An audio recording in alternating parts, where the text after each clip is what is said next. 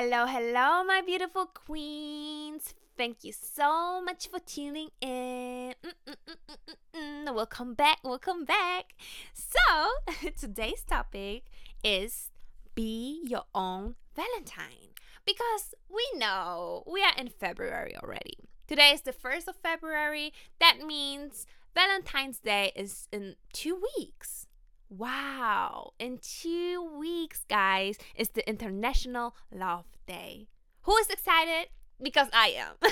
I am. I think this day is a beautiful day for everybody and anyone because this is an International Love Day. Spread love, spread positivity. Be yourself, okay? And with that being said, let's start the new episode. Take yourself out if you are alone take yourself out if you're alone. This episode is for singles. This episode is for people who are alone in this day, on this day, or who think they are alone on this day. We can change that. And if we if and if we cannot, still treat yourself. Go out by yourself.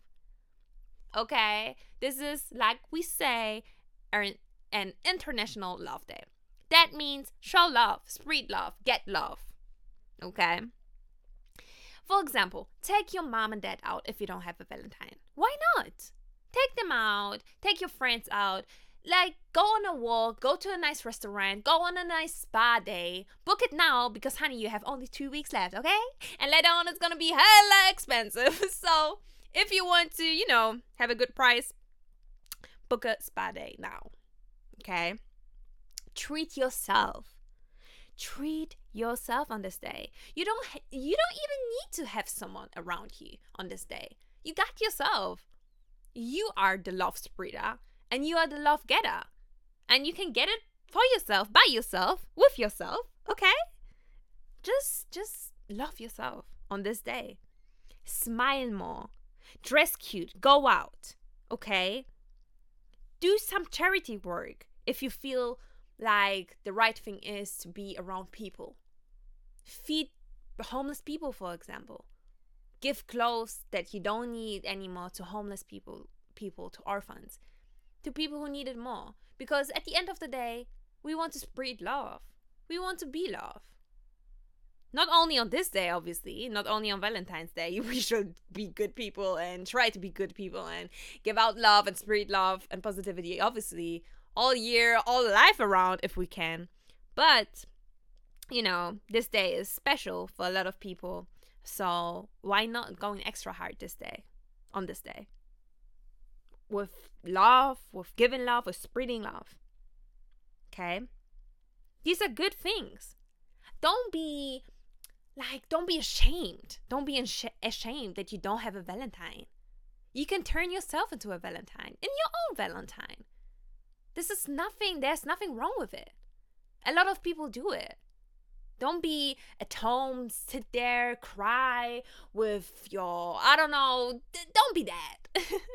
don't be that sad person on this love day. Don't be that. Spread love and go out. Treat yourself. Or even if you want to stay at home, do it nicely. Buy yourself some flowers. You know, buy yourself a wine um bottle if you drink wine. If you want something non-alcoholic, buy it. Treat yourself. Watch some Netflix. Watch some cool movies. Dress yourself dress yourself cute. Shave your legs. Shave everything. so you feel good.